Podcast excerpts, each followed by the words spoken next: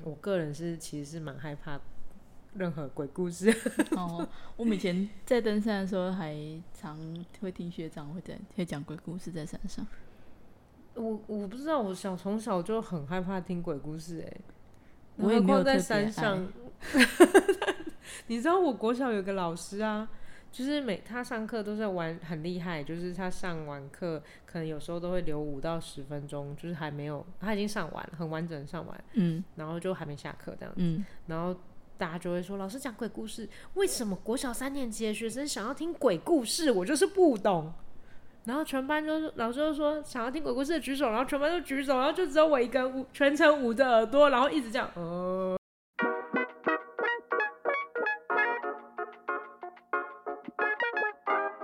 边吃边聊，边聊边吃。欢迎来到深夜茶话会。这个是那个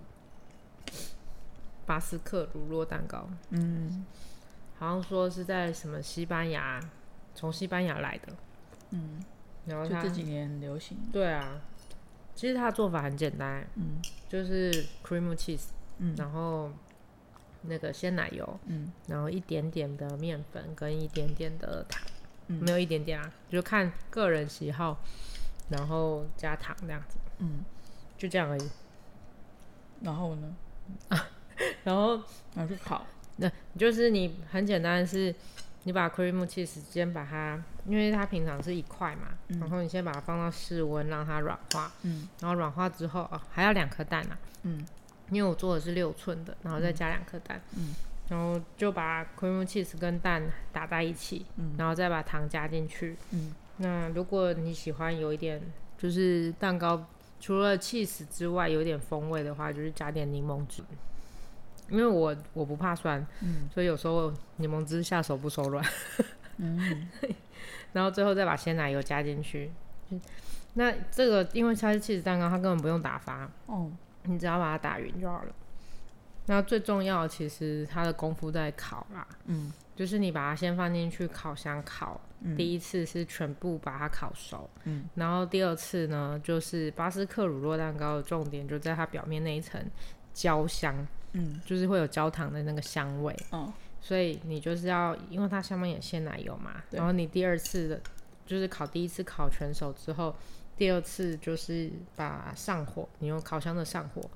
然后上色这样。对对，烤烤上面上色这样子。嗯对，但是有时候会不小心烤得太焦，因为每个烤箱设定不太一样，嗯然后那个食谱也都不太一样，嗯所以那个吃起来，呃，烤起来，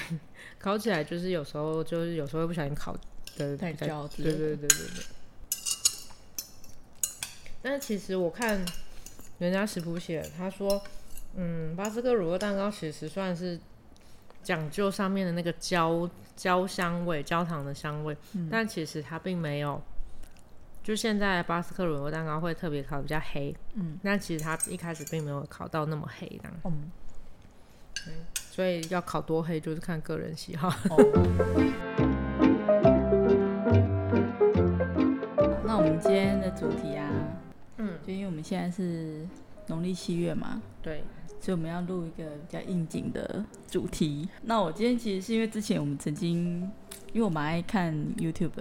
哦然后我也蛮喜欢看老高的，哦，对，他会讲一些很微博的，然后 我就觉得很妙。有一天我就是在看老高的影片，嗯然后其中有一部啊，它的标题就写“心理瑕疵”，嗯我，想说心理瑕疵在讲什么东西啊？嗯对啊，心理瑕疵到底是什么？其实我还查了，好像没查到什么资料。对，所以我就很纳闷，诶，到底这个主题要讲什么？嗯然后我就把它点开来看，嗯，就一看看完之后心里发毛。 那我们讲一下这个影片到底在讲什么好了。嗯它其实是在讲一个日本的命案，哦对，他说这件事情发生在二零一七年，然后是在日本的叫做他的这个案件叫做日呃座间九尸命案，嗯座就是那个座位的座，嗯间就是房间的间，那嗯是一个城市的名字，哦对，神奈川县，然后座间市。嗯对，然后发生了一个命案，嗯那它是一个推特在推特发生的连续杀人事件，你说在推特被它就是诱就是引引诱受害人。哦，他发 Twitter 的文这样子，对对对对哦对对对，这个杀人魔名字叫白石龙浩。嗯，对，那情况是这样子，他这个暗杀案发地点，我们刚刚有讲说是在日本的神奈川县的座间市嘛，嗯，然后是在什么绿之丘这个地方，嗯的一个租人公寓。绿之丘应该也算是就是可能像某个什么区什么区那一种类似那个意思吧。比如说像台中、以前我住的地方叫水南，可是实际上没有一个区叫水南区，哦，对啊你，懂大概那意是思这个意思，对对对，就大概类似那种意思这样。嗯嗯所以那开始之前，我们先来讲一下这个嫌犯的背景好了。嗯我们刚刚说这嫌犯，这个杀人魔啦，叫做白石龙浩嘛。嗯他小时候呢，也是住在座间市，然后他们家是一个独门独院的住宅。嗯那他自己本人的性格其实还蛮安静，不太显眼这样。嗯家里面的成员是爸爸妈妈、他跟妹妹，总共四个人。嗯然后在案发前的几年，那这个凶嫌跟妈妈还有妹妹就分开住了，嗯就不住在家里的意思是这样子。嗯然后爸爸是经营自营业，其实我老高没有特别讲到说他自营业是在经营什么东西啊，可能通常都就是是自己嗯杂货开店之类类的那种，嗯，就自己的不一小定是店卖啊杂货啊，但是看是卖什么这就样，是自己自己开店就对了啊，自己应该开是这样子的意思，店对嗯。然后这个凶嫌在案发前一段时间啊，是在东京都的新宿新宿那边的歌舞伎町嗯的人力派遣公司干嘛呢？嗯他就是做那种帮派遣小姐们，然后去各家风俗店的中介工作。听起来很像是拉皮拉皮条，条 哦，或是车夫之类对的，对对对，感觉应该是那个意思嗯哦。然后，所以他在二零一七年的二月，就是因为他违反了职业安定法，嗯然后遭到茨城县嘛，那个字念茨嘛，对，哎，我不日知道中文怎日么文念应该，伊巴拉 k can，伊巴拉 k 是赤城，就是反正中文我们大家应该蛮常看到一个草字头在一个茨，那嗯个茨城县的这个警局逮捕，嗯然后被判了缓刑。嗯那被判缓刑之后，他就几乎都没有在工作嘛，嗯，所以他自己本人还讲说，嗯，我过了一段愉快的生活， 但是大家没不用不用工作，应该觉得也蛮轻松惬意的这样吧。嗯为什么我突然想到一个我看我看过的日本漫画， 虽然跟这个有点没关 系，但你因为但是他说过了一段愉快的生活，突然想到那个漫画，哦，是， 那个漫画就是就是从一个猫的角度，嗯，然后他就每天跟他的主人，就是嗯那个主人，他每天他就很喜欢他的主人，嗯然后那个猫就是它本来就是过得很就规律的生活这样，嗯然后有一天它的主人就再也不用出门了，嗯然后就每天都待在家里所以，他就可以很长时间跟主人相处。对，然后就猫就很愉快，结果有一天主人再也不从它的被窝里面出 来，死掉了， 对，我觉得黑色幽默是吗？它就真的画成一个漫画， 我的天哦， 有点可怕。 看到最后也是心里发毛。哎对， 他写你，我看到这段话的时候，我就就是想到这个漫 画，好适合我们这个主题， 好可怕哦、 太恐怖了啦！对，啊，傻眼。好，那我们刚刚我们回到刚刚那个案件哦，就是他二月不是就被判缓刑了吗？嗯那他三月就开始利用 Twitter 在上面跟一些有意自杀的女性们交流。嗯他说他这段时间啊也在网络上面研究很多关于自杀的情报，然后他扩充了这些自杀相关的知识之后啊，就开始，因为他不是在 Twitter 上面会发一些可能跟自杀相关的一些东西嘛，嗯，所以想要自杀的人就也会搜寻可能相关词，嗯然后就会跟他慢慢有了一些互动或什么的，所以对他这个自杀的话题感兴趣的人也变多了。哦那他自己本人也蛮多，有蛮多个 Twitter 账号。嗯那我在想说，会不会有可能是，比如说，就是这几个账号里面，他会互相互推，然后去触及，及到更多的人，那应该也有可能，也有可能。哦对对对，对然后他其中有一个账号叫做“吊颈式”，嗯就是那个吊脖子那个吊颈式。嗯，对，日文叫什么？手吊苦逼又自立， to be o 自立。就是苦逼就是手吧手对机的手，这样对对对。对，对，他说他就是常会用这个吊颈式这个账号啊，对于想自杀的人提出蛮多建设性质的话发言。什么嗯，叫建设性质？就是怎么样有怎么样可以有效的自杀？对对，对 好可怕、哎、可是我觉得日本好像很多这种这种，就是跟自杀议题相关的讨论，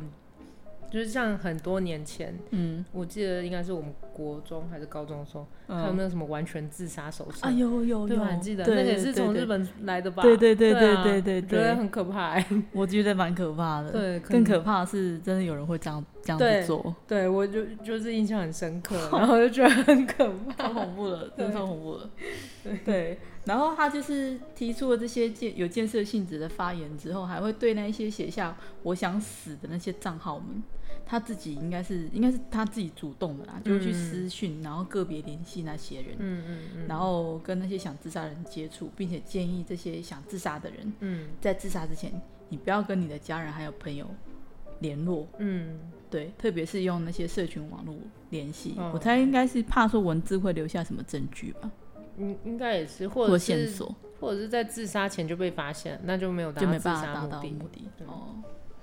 也是哈，对啊，就我告诉他我看们，的是那个可怕呃恐怖的，不是恐怖，对不对？我看一些日剧啊，嗯就是那种悬悬疑侦探的，他他很常犯罪动机之前，嗯就是都会有这种这一招这样，嗯，就是怕被发现，怕被所以发现对对，如果你真的想要成功自杀，就不要告诉别人，对啊，这样哦，对好可怕，好， 哎呦，对，有点毛，好，反正他就是以协助自杀这个理由，嗯跟想自杀的人们接触，嗯而且可能是为了想要将这些被害人杀害之后，然后又伪装成新的想要自杀的人，你说又真自己假装是另外一个想要自杀的人吗，对对对，嗯所以他就，他所以因为这样子，他才办了很多个账号，然后去骗骗出更多的受害者。嗯，所以可能除了我们前面猜测的说，他可能是互推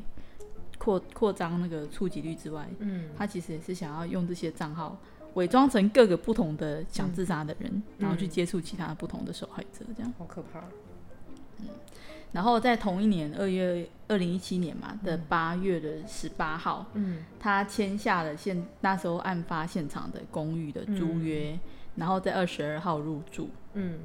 那这个公寓是一个两两层楼的建筑，嗯然后是在坐间市的绿之丘，面对小田急小田园线的铁路，然后哦铁路边的那个都比较便宜，因为比较吵。嗯，对，然后他租下二楼的这个十三点五平方米的一间套房，呃嗯，十三点五平方米，这台湾人不太会用这个这对他们个面日积本单都位是，用平方米，对对对对。对对，那相当于台湾看起来的话，就是这一间房间大概其实才四点零八平，嗯，就一个差不多一个小套房，对，嗯但是他们的一般人房子大概就这么，就这么大而是已。对，就这么大，天哪，四点零八 平，就是大概四张榻榻米那么宽，那么大而已，对， 我就让我回想到我以前在念大学的时候，在大学附近租房子的那种套房大小，这样哦，大概对都是那个大小。对对对啊，不是四张榻榻米，是十六张榻榻米。 16张对对对，好，然后在十我们不是说他前面讲到说八月十八号签约嘛？嗯那他签约的时候啊，就第一个第一个被害的女生，嗯就跟男生跟他一起去那个公寓看屋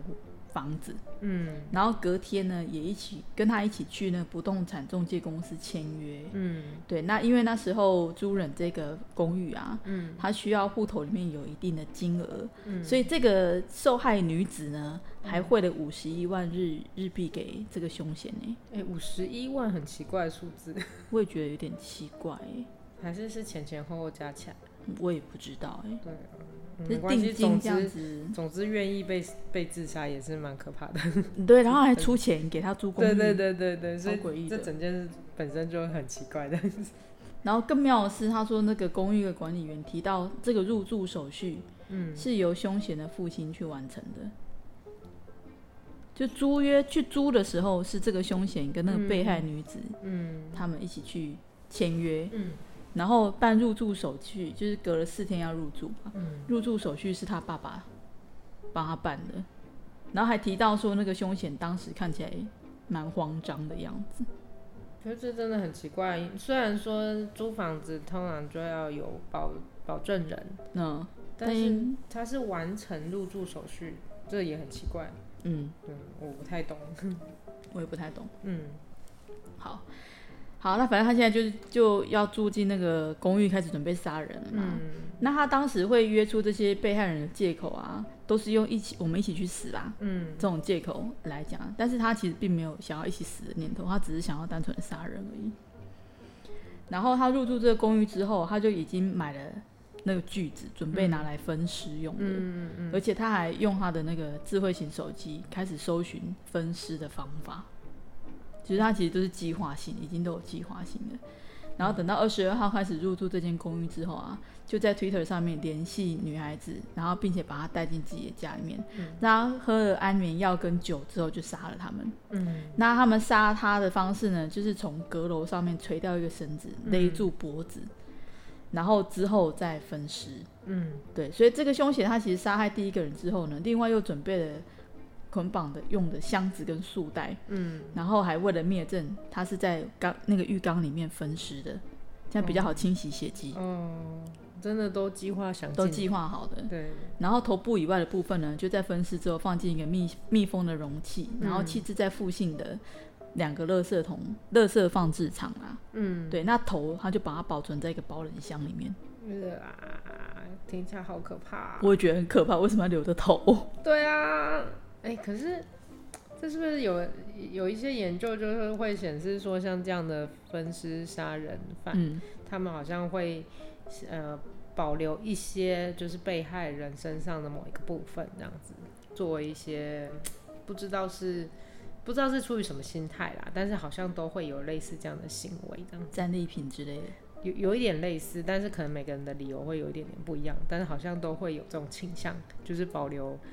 就是被不害管是身体或者是他身上的任何一个东西，对对对饰品之类的东对，西，或者是一截小指头之类，或一个耳朵之类的 这样。其实反正要留下一个可以证明他真的杀了过杀过了这个人的东西。对，然后明明也不不能对别人说， 但我不知道为什么对要这样，就好奇妙。好恐怖。哦啊对，好，那所以跟我们刚刚讲到说，这个第一个受害者啊，她是来自神奈川县的二十多岁的女孩子。嗯，那第二个死者就是第一个死者的男朋友。哦，他们都是有关联的。对对对，啊，他们不是一开始还跟他一起去签约吗？嗯对，所以她在八月底的时候，她把这个女孩子杀了之后，因为她男朋友就跟她问她女朋友的下落，嗯那她担心被发现嘛，嗯所以就也把她就是叫进去那个房间里面，然后就把她杀了。嗯所以她原先有可能其实并没有想要杀那个男的，嗯，但是是因为被发现事迹败露了，所以才顺便杀了他，哇，那真的就是，衰到一个尽头。而且是毛起来就是看到人就杀、欸。就也不管不管你是不是我想杀的对象，对啊反正你自己走进，就是你自己走进来这个瓮里面，我就直接把你杀了。对啊，好这这真的已经有点 有一点，我觉得好可怕。泯灭人性，泯灭人性， 对他可能就真的失去了某一种人性的某个部分哦，真的、 很恐怖。你有看过那个李生基的那个吗？哦，帽冒死，子 他是也是那个前额叶镜像反射神经， 没有这个基因。就是你知道反社会人格形成，大概都 可能就是有一个这个部分这样。傻眼。嗯好，所以最后他会被发现，是因为最后一个受害者的哥哥联系不上他的妹妹。嗯所以在他报警的当天，他就用妹妹的 Twitter 账号，然后去询问一下最最近有跟他妹妹联系过的人哪有哪些，嗯对，怎么看讯号啊，没就讯息啦，嗯看讯息就可以知道说他最近有跟哪些账号联系过嘛。嗯那看有没有人认识这样子。嗯那这时候就有一个女生啊，跟她哥哥提供了这个凶嫌的情报，嗯而且还协助哥哥跟警方嗯作为诱饵去跟那个嫌犯见面呢、嗯，我觉得他也蛮蛮勇敢的，还是他其实早就注意到这件事情了，不晓得哎、因为不是说跟凶嫌联络过的人都是有自杀意图或倾向的人嘛？嗯，对啊，所以他竟然会跟他哥哥提出，就是提供了这个凶险的情报，对。所以感觉就是他是不是注意到了这件事情？但是他感觉上想死也没差啊，你 懂吗？对，但是他想死就不但要是告自己诉死别人。自己死跟被别人杀死又是两回事啊。哦，对耶，这是一个 bug。对啊，就是我愿意当诱饵，可是其实我我虽然我很想死，可是我并不想要被别人杀死，所以要去当诱饵也是蛮需要勇气的，对啊，真的蛮可怕的。对吧？对对，对，反正他就是做诱饵去跟那个嫌犯见面，但是当时他讲是这样说啦，嗯，但是凶那个凶嫌出现的那个时间，这个女生没有出现，嗯对，因为已经报警了嘛，嗯所以警察就远远的就看着那个凶嫌，嗯对，那在那个时候，他其实警方也不知道说这是一个连续杀人事件，嗯对，那这个凶险呢，因为跟他约的那个人没有出现嘛，他就回家了。嗯然后警方就跟着他回去，锁定他的住宿之后，就上去敲门，嗯然后并且拿出一个照片问他说：“哎，你认不认识这个女的嗯，？”那这时候呢，这个凶险就指着脚边的一个保冷箱说：“她在这儿。很可怕哎、如果我是警察，我应该打开，我会吐出来。” 我整个哦，背脊发凉，好好可可怕怕！她在这儿。 对啊，超恐怖的。对，然后所以那个警察就在保冷箱里面发现了两颗人头，然后跟一些骨头，然后进到屋子里面，还发现总共有七个保冷箱，里面全部都是人头，所以总共有九条人命在他这个房子里面。好可怕哦！对对对对对，这很恐怖。然后结果影片里面其实他也有提到说，在日本杀人啊，其实很难被判处死死刑，嗯，除非是一级谋杀罪，也就是杀两个人以上。嗯，嗯，我只知道因因为青少年保护法，所以很难定罪未成年的少年少女这样。哦但是，但是至于其他的，我就不太确定。 现在有在执行死刑的国家好像也没有那么多了。对啦，的确是对啊，对，然后而且影片上就是网络上也有一些争议说，那些来找他的人都是想自杀的人啊。可是这跟我们刚刚提前面提到的，那我我想自杀是我的事，可是被对被别人杀死那不是我的意愿啊。对啊，他想自杀是就是一个人想要自杀是想要把自己杀死，不代表想要被别人杀死吧？对啊，啊、所以我就觉得就是这可能还是要分清楚那个定义耶吼，就是即使我想死，但我还是不想要被别人用他的方式杀死我这样。不过就是就是我觉得这种东西就是有很多呃呃辩论吧，应该这样说，就是嗯也有人说、啊，他想死，他想要自杀，可是他可能不敢自己下手，哦所，以那他需委要别托了人帮别忙人帮忙。那柯南里面不是很多这种，哦。对，也没有没有很多啊，有一些这种案例这样子。那那就跟安乐死的争议也很像啊。哦，那、对、啊，跟你那死刑要不要执行也很像啊，对啊，意思说都不是定一样的。对啊，可是我觉得比较可怕的是，这样看起来凶险完全也不觉得他做了什么事、欸，他直接跟警方承认这件事，对这不就是非常反社会人格吗？嗯，就是他不认为自己有错哎、对啊，所以就是因为这样这样的人，通常都比较不会感觉到他人的情绪，所以他才可以这么冷静的下手。那他为什么当初当初要办入住手续的时候还要表现的那么慌张？对啊，这个这个好像有点不一样，应该是说他感知不到别人的情绪，但是他可他啊感能自己的感情绪发生了什么变化就不知道了。哦，对也是也对是哈。对， 好，那我们今天讲到这，大家有没有疑惑？那到底什么叫心理瑕疵？ 对啊，到底是什么啊？对，所以老高后来终于讲了，他说，所以呢，这种发生过命案的房子就叫做心有心理瑕疵的房子。就是虽然这个房子本身没有瑕疵，但是对于租客来讲会有心理瑕疵。嗯我觉得哦大家听到鬼屋就不敢住，对是一样的道理嘛。对，就知道这是间杀是个凶宅，然后对就对可能就会房价就大掉之类的，这样嗯，所以心理瑕疵的房屋就就是是凶凶。宅。对对对对对，因为我觉得真的，哎、如果我是房东，我真的呕死哎、诶对啊，这很可怕哎、真的很可很可怕、诶老高也有讲啊，他说那一片大概有可能都要脱贫做停车场了，因为你可能不止那一栋啊，对啊附近的几栋房子房价也都很有影响。嗯，你可能卖不出去，那这一带可能就荒废了，荒废你最后你只能也是只能推平当停车场。不过它本来就在铁路旁边，就是基本上住在那边的人，可能在整个生活条件或嗯环境上，应该本来就没有很好的。哦，对，所以哦，那这样子影响很多人哎、对啊，好可怕，就又可怕又觉得很生气， 怎么讲？对，我要讲一个让我自己觉得，如果我是房东，我也会很生气的真实事件，嗯，是我自己经历过的。好可怕、哦。 这个事件其实还蛮蛮久以前的啦，吼，大概发生在二十年前，一下暴露了我的年纪。 那时候我还住在东海附近啊，嗯然后在那段时间，其实台中发生过蛮多命案的。嗯对，因为在那之后有一个那个二零零三年的时候，在东海别墅啊，嗯，还发生过一个保险员分尸命案。你有听？你有记得有有这个案件吗？我好像没什么印象嘞。还听说他们吃他的肉，呃，这个怎么很像人肉叉烧包？对，就是这个，所以才生，就是你知道生命大噪这个案件天哪！很恐怖。所以那时候我那段时间，我之前不是说我有当那个田野调查员嘛，嗯就在这个案件发生之后，嗯然后所以那时候我要去去拜访我的那个就是受访者的时候，嗯，我爸都会很担心说，你先写一下你要去 哪里，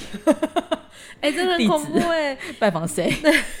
几点没有回来哦，我很们要多报警。很多随机杀人案的被害对象好像都是类似像要跑业务的，或者 是或者是调查员，或者是像这样要跑来跑去的工作的人哎、对，好可怕哦。就是对啊，我就觉得那时候听起来这个真的是很害怕，我蛮恐怖的。嗯对，然后那那我那时候是住在东海附近，不是在那一边啊，嗯是你知道，就中港路不是一边东海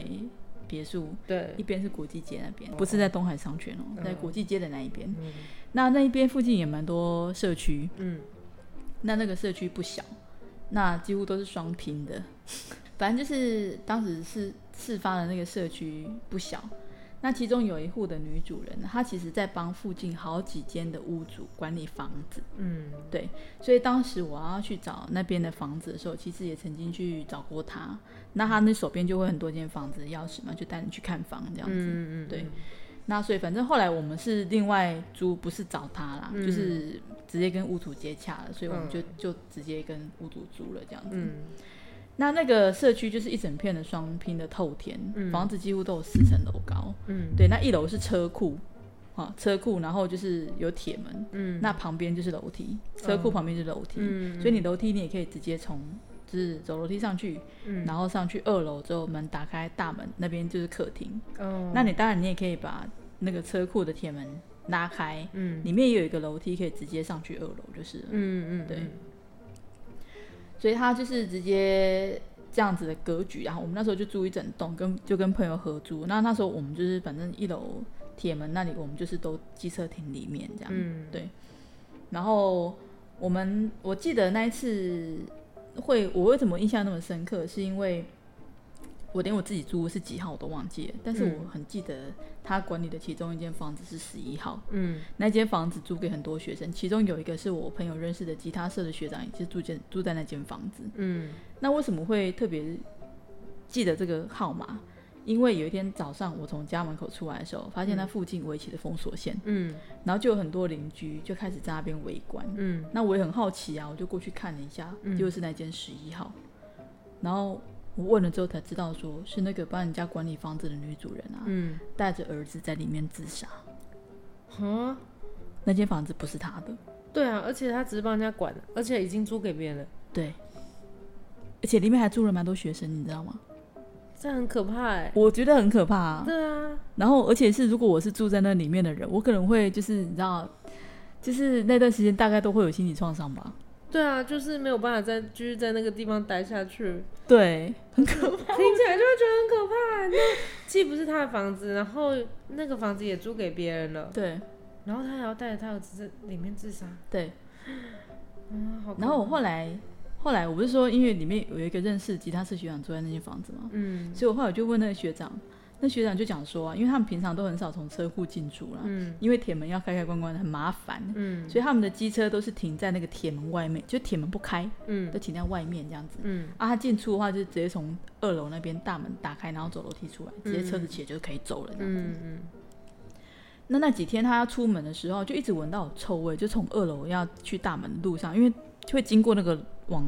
楼下的楼梯，嗯对，虽然有门啦，但是还可能味道还是会散发出来这样子。嗯嗯那他因为他又不知道，他闻到臭味，但是又不知道从哪里来的。嗯邻、居还曾经念他说：“哎、你们是不是这边垃圾堆太多天都没有丢，以为是垃圾的嗯臭味这样子？”嗯然后结果有一天，是因为看到有水从那个铁门里面漏出来，铁门缝，嗯，到底是什么水？地让我上现在听露起来出让我来觉得可怕。你要我讲那个不要算了， 算了，就这样就好了。可怕。不行，那我要告诉你，但你还更害怕一点，是湿水。啊，我刚刚想的跟你说的是一样的。对，所以他就又上去二楼，他他就看到有那个水从铁门漏出来，嗯，然后他才又上去二楼，然后要打开那个去通往车库的门，一开之后那一阵臭气冲天，还发现里面竟然停了一辆车，车里面有两个人，他就赶快报警了。很恐怖哎、天哪！对，然后结果是那个那个女主人，嗯，然后带着她在当兵的儿子，然后在车库里面引车子的废气自杀。到呃对底为什么要这样？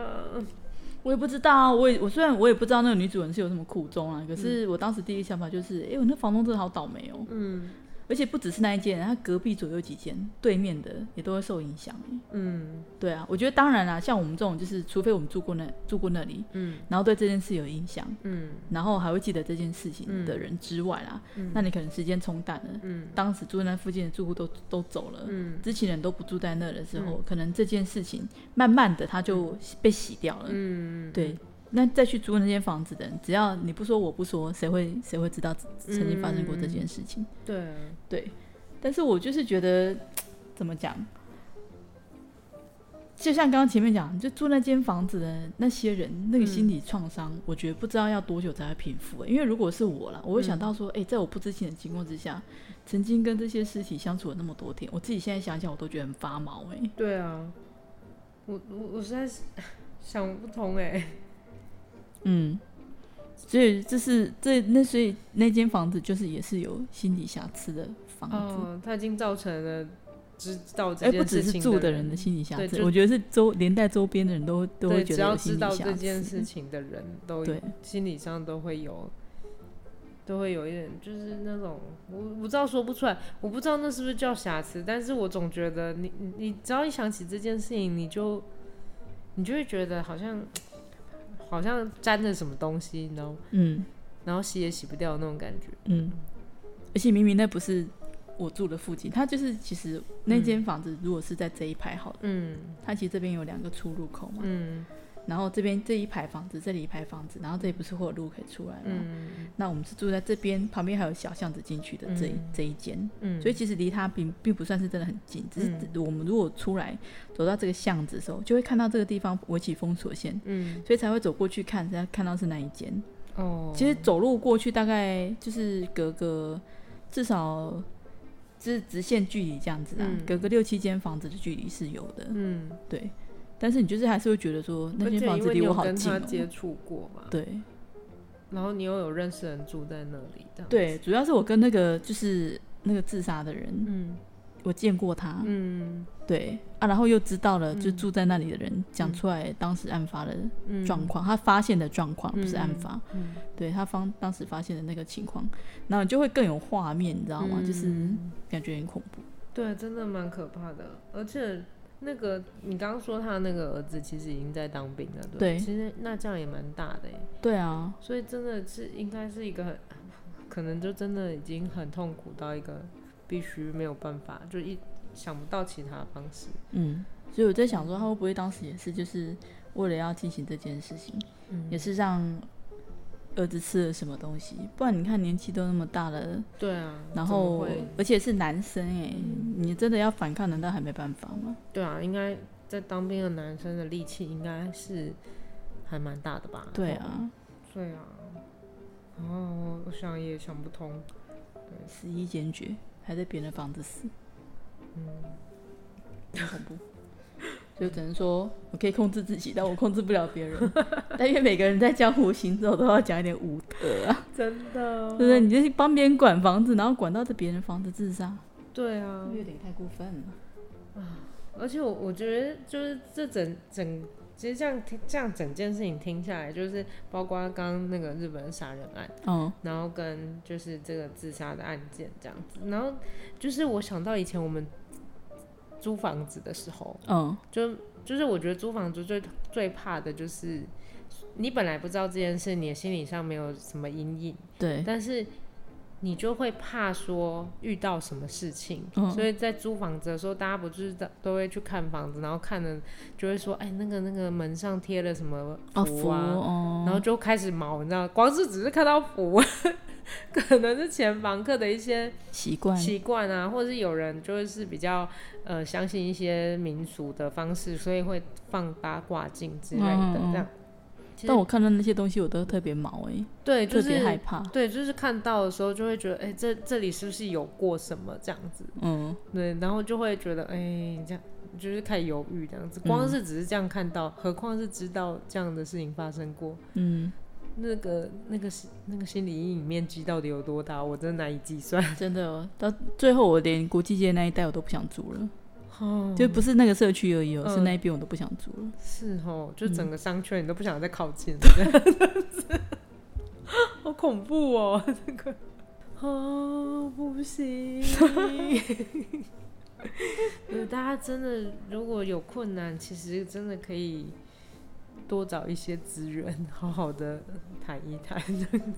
对，但是就是有时候就是可能不是我自己想想怎么样啊，但是你看像刚刚那个当兵的儿子，嗯，哦对啊，对啊，或者是我就是那个房东，嗯，就我也没有想怎样啊，我也是好好的租的房子啊、问我怎么知道房客会干什么事？对啊，也是。然后我我请人家帮我管理房租，我也不知道对啊会，有这种事情。对啊，不过说不定他们吵架啊，那些我们都已经不知道了。这样你说那房东跟那个管理管理的员人对吵架 对，哦，不知道，但是那些 都不可考但啦。这手段也太太激烈了，对啊，就是不可考了这样子。对啊他们可能中间有很多故事这样子，嗯，但是在旁观者的眼里，只会感受到那个毛骨悚然的对啊可怕感。 真的真的，今年夏天实在太热了，所以刚好就遇到鬼月，然后我们就想说，就给大家讲一点点我们呃侦查员曾经发生过的经真实真实经嗯历。听听说过呃真实的经历这样子。嗯对对其实也不是我真实经历过，但是就是我我发生在我身我边听的说过，对，对就刚好在我身边的这样，我是很有幸没有遇到过这样子，然后嗯我希很好望未来你也不不要遇到了啦对 对对这种事遇到没有什么好处。对 对，有些鬼故事听起来真的没什么，可是你嗯越后面想，你就会越来越觉得就是啊，老高很常讲嗯，细思极恐，对我也常用这个词。你越想，极你就越觉得可怕这样子。对。虽然我觉得鬼故事通常有时候都会有一些 bug 啦，你有对听啦我讲一个吗？我我觉得我说不定会听过哎、 虽然我、我搞不好你真的听过、 嗯因为我那时候很常听到人家讲说，就是因为我们那时候常去那个奇来北嘛，嗯然后奇来北不是比较险峻嘛，嗯对，所以就之前听到是讲说啊，有一一队人呢，嗯就一起去爬奇来北。嗯那奇来山屋那附近那一带，就是刚好在那里就遇到了，就是台风要进来，嗯对，但但是还是有人想要去，嗯，所以就是当时他们就有有两个人去，嗯去了之后很久都没有回来，因为可能碰到风雨或什么什么之类的这这样子，